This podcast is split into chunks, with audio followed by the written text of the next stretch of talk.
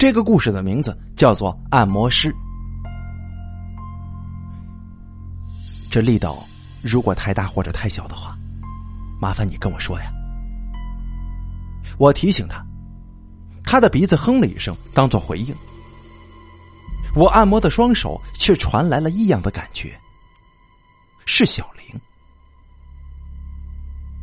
桃园被遗落在城市外的小巷子，小巷子里的老旧按摩店，门口悬挂的招牌有气无力的闪烁着。就像这附近的居民一样，大家每天也都只是在过日子而已。我是一位按摩师傅，也是这家按摩店里唯一的按摩师傅。我高中毕业之后就在这家按摩店工作，一路从学徒做起，二十几年来按摩过几千只脚，有不少我光摸脚，我就能够认得出谁是熟客。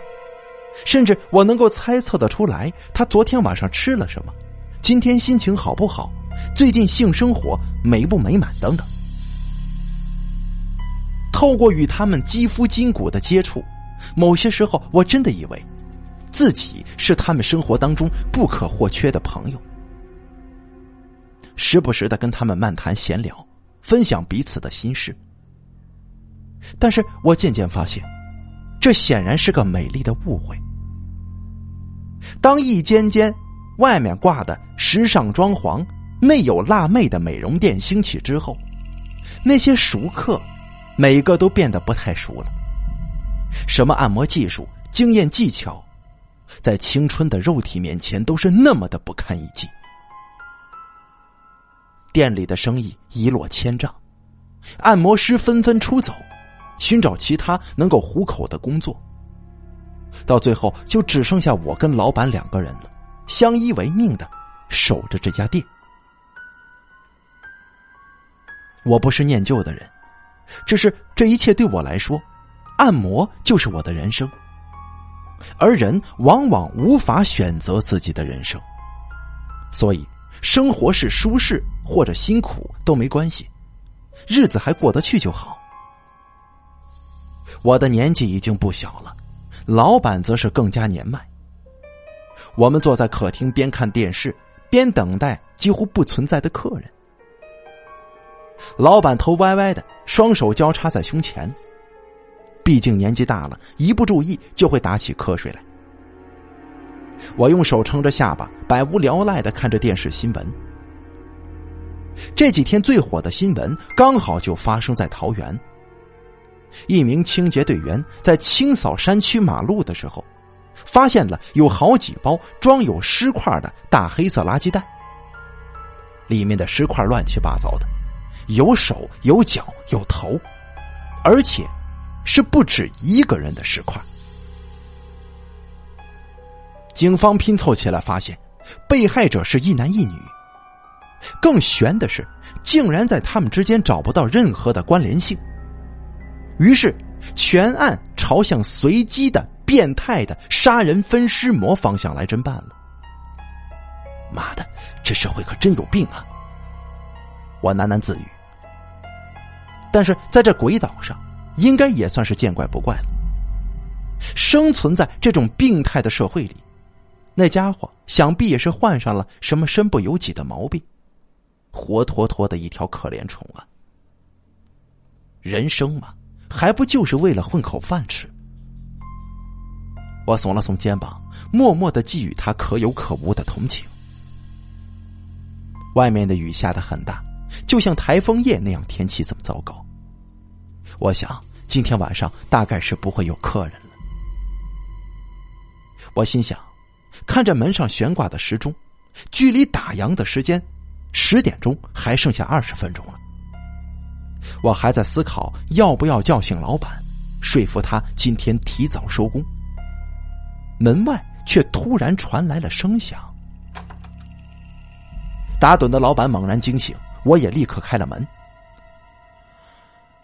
我要按摩。门口一名高大的男子沉着嗓音说：“竟然还有客人，还是个奇怪的客人。”明明是八月，正值夏天，他穿着长袖毛衣，把自己包裹的密不透风。晚上九点多了，却戴个墨镜，而他顶着大光头，以及脸上从没遮掩的累累刀疤，更让我觉得这家伙绝非善类。不过，所谓有奶就是娘，有钱就是爷。服务业的精神就在于此。于是我依然拉开笑脸，热情的招呼他：“啊，呃，请问您是要脚底按摩，还是要颈肩按摩呢？或者说是全身呢？”全身。他不假思索：“啊，好，来里里面请。”老板见到客人上门，马上就来精神了，仿佛年轻了十岁，充满活力。加把劲儿啊！我等你关门。老板低声跟我说。我比了一个没问题的手势。昏黄的按摩室里，他脱掉鞋子，换上浴袍式的按摩衣之后，我让他躺上按摩床，帮他盖了小毯子。我的双手涂满精油，从他的左脚掌开始按摩。啊，如果力道太大或者太小的话，麻烦您跟我说一声啊。我提醒他，他的鼻子哼了一声，当做回应。我按摩的双手却传来了异样的感觉，是小玲。小玲是一个在外商公司上班、快三十岁的小姐，大概她每两个月就会来光顾一次。她总是抱怨上班很累，脚很酸，要我多用点力。每次按摩一节四十分钟下来，总是累得我满头大汗。让我对于钱得赚，也就是钱很难赚这件事儿，有着深刻的体会。不过，我怎么会在这个光头刀疤佬的左脚上感受到小玲呢？怀着诧异而困惑的心理，我就着昏黄的灯光，多看了他的左脚掌一眼。不舒服的感觉顿时油然而生。小小的脚掌，微微透着青筋的白嫩肌肤。以我二十几年的按摩经验来看，可以断定那是一只年轻女人的脚。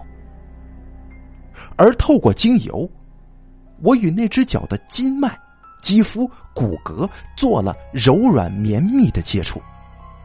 我完全无法接受，它本该是巧玲的脚掌，却极度诡异的接在了这个光头男子的腿上。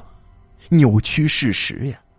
我心念一动，我摸上了他的小腿，竟然没有扎手的腿毛，这粉嫩光滑的程度依然是不可思议的，像极了女生的小腿，或者说是像极了小玲的小腿呀！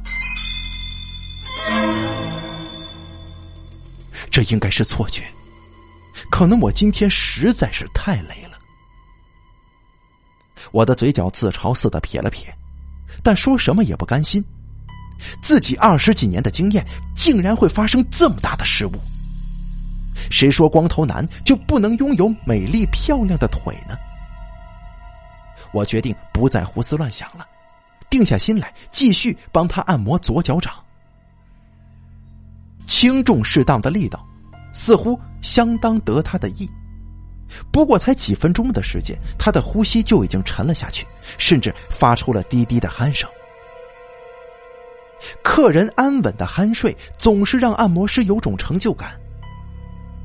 我微微一笑，轻轻的放下他的左脚，改扶起了他的右脚掌，然后我吓得差点就放开双手啊！我的心脏剧烈的砰砰跳着。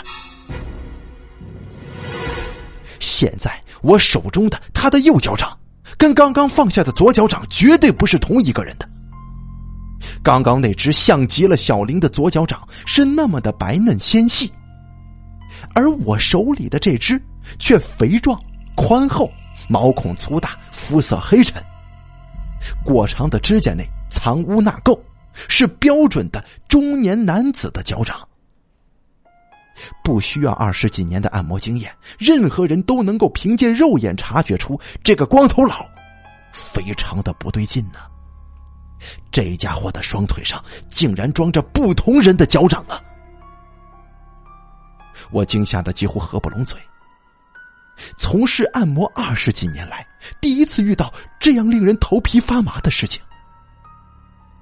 正当我心乱如麻，不知该如何是好的时候，他原本稳定的鼾声突然顿了一下，我的心也跟着震了一下，连忙又继续手边的按摩工作，抹油、揉捏、指压、鼓滚，仿佛什么事都没发生似的，继续按摩着。而他的鼾声总算是又低沉的继续了，就像是解除了警报，我松了口气。看着墙上的时钟，按摩时间只剩下二十几分钟了。我决定不管三七二十一，埋头撑完这节就对了。于是我对那两只压根就不相同的脚视若无睹。也不再去想这只右脚是不是很像中立水电工阿海的脚。总之呀，什么都不管了，我继续我的按摩，一切都很顺利，直到我看见了那圈缝线，在他的右腿膝盖上方五公分的地方，有一圈相当粗糙的缝线。就像是拿缝衣针将一条腿与身体下部随便缝接起来似的，缝线的交界处更是肤色粗细分明，可以断定是一男一女身体部位的缝合。我想起了刚刚才看到的新闻，桃源山区发生的分尸命案。六神无主的我悄悄掀开他的浴袍。里头的身体充斥着粗大凌乱的缝线，这这大概的情形就是，他的身体由一男一女的肢体胡乱拼凑而成的。我不知该怎么描述自己的震惊。当他的鼾声又停顿的瞬间，我立刻又扶起了他的右腿，准备继续按摩。可能是因为恐惧而造成力道失控，又或者是因为其他无法解释的力量。总之，我的手中突然多了一只右腿。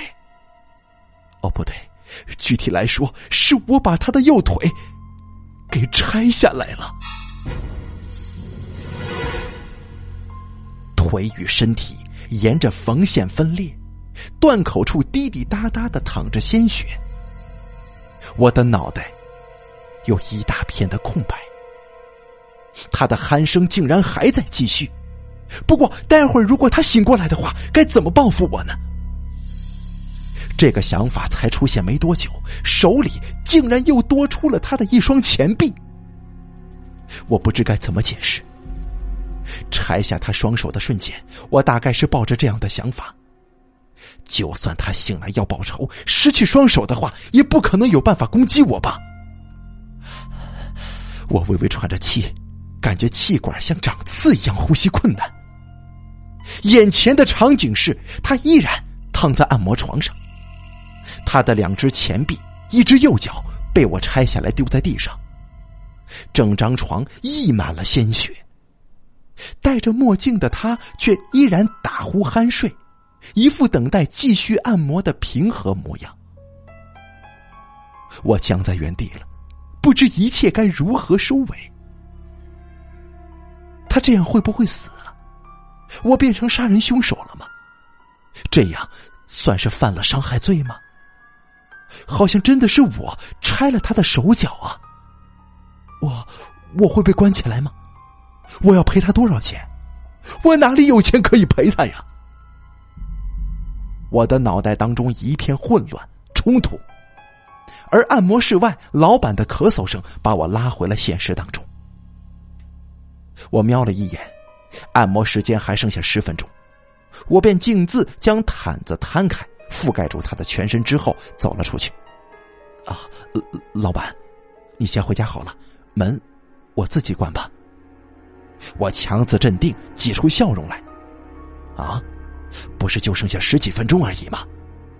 老板一脸的疲倦跟茫然，哦对呀，不过客人说我的手法很舒服，想要加时，也不知要加到多晚呢。老板，你先回去吧，我瞎掰了。老人家就是这样，时间一到就想睡觉，所以老板听我这么说，他也乐得开心。简单交代几句之后，就骑上那部跟他一样老旧的机车回家去了。整家店就只剩下我跟他了，以及满室的血腥狼藉，还有那离奇从未间断的鼾声。我没有思考太久。毕竟眼前的情况根本就是让人走投无路。我接下来要做的，或许就是唯一可行的办法：毁灭这一切，然后跑路。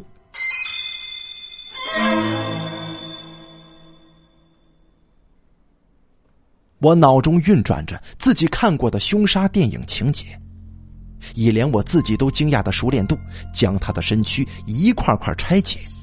连同那块沾满鲜血的毛毯，收进一个大大的黑色垃圾袋里，用抹布、拖把跟报纸擦拭掉床上跟地上的血迹。不到一个小时的功夫，整个按摩室竟然像什么事都没发生过一样了。看着打扫的差强人意的犯罪现场，我略感欣慰，而唯一让我不自在的。是他那颗戴着墨镜的头颅，竟然还在垃圾袋里打着呼噜呢。自从拆下他的那只右脚开始，心跳不断加速的我，根本就无法思考那么多，只能按照我那个仓促而又混乱的计划，趁着深夜接近十二点，小巷内寂无人烟，将大黑色垃圾袋一个个丢进轿车的后座。在确认按摩室已经看不出任何异常之后，我驾着装满他的肢体碎块的垃圾袋就离开了。我不知道该往哪儿去。这个夜晚已经太过疯狂，我丧失了依照常理来判断的能力。我漫无目的的开着车，路上的任何车辆或者行人，甚至沿途经过的商家。都会让我疑神疑鬼的感到害怕，更别说三更半夜里神出鬼没、拦查酒驾的交警了。所以我一直朝着没有人群的地方去。我心想，越偏僻、越清冷越好。然后就不知不觉的开到了没有路灯的深山野岭里。我将车停在路边整条蜿蜒的山路只有我的车灯的光亮，四周静的没有一点声音。啊，当然，除了隐藏在垃圾袋里那不曾停歇过的沉稳鼾声。这里前不着村后不着店这根本就是完美的抛尸圣地呀！于是我找了一堆比人还要高的野草丛。将后座那几大包黑色的垃圾袋甩了出去，一包包的淹没在漆黑的草丛里。我头也不回的就往车上走，在关上驾驶座的车门之前，我确信耳边依旧清楚的传来那个萦绕不去的鼾声。于是我再次下了车，走进那裹着他的头颅跟身躯的大黑垃圾袋。解开袋子之后，他的头颅就露了出来。昏暗的月光之下，仍旧是酣睡的神情。我伸手用力的把他的脖子给拧断了，就像是关掉了不受欢迎的广播频道。我感受到恢复宁静的美好。那天晚上，我回到家，取了简单的行李。到加油站把车加满油，连夜离开了桃园。新竹、苗栗、台中、彰化，我一路南下。夜越深，离开那些噩梦般的垃圾袋就越远，我的心跳才渐渐的慢了下来。没事的，一切都会没事的。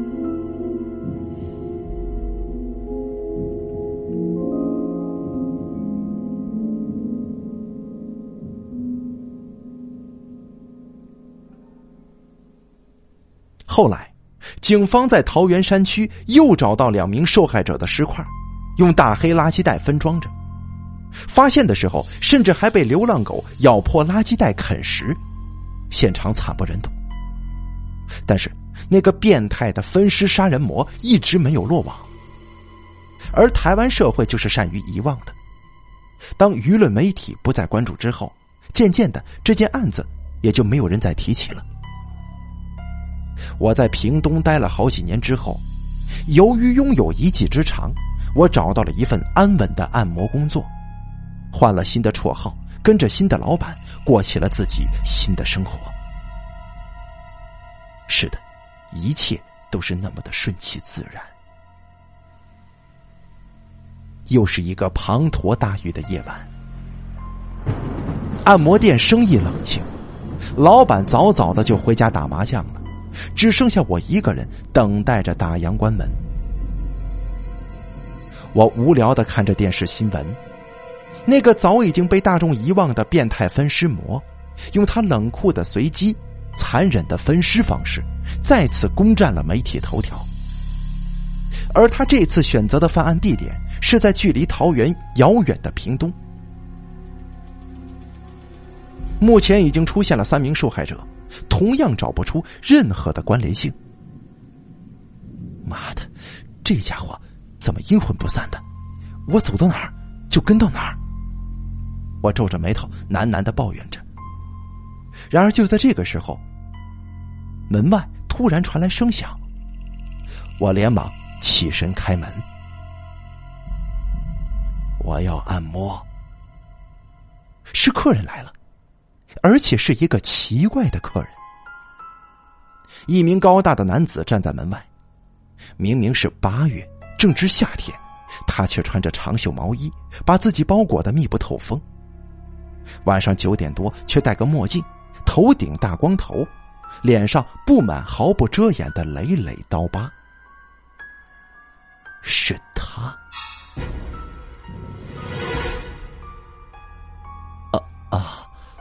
欢迎光临。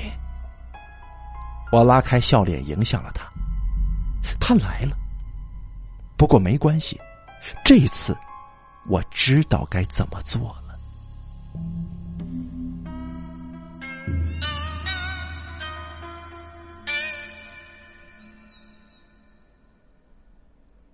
好了，按摩师的故事演播完毕，感谢您的收听。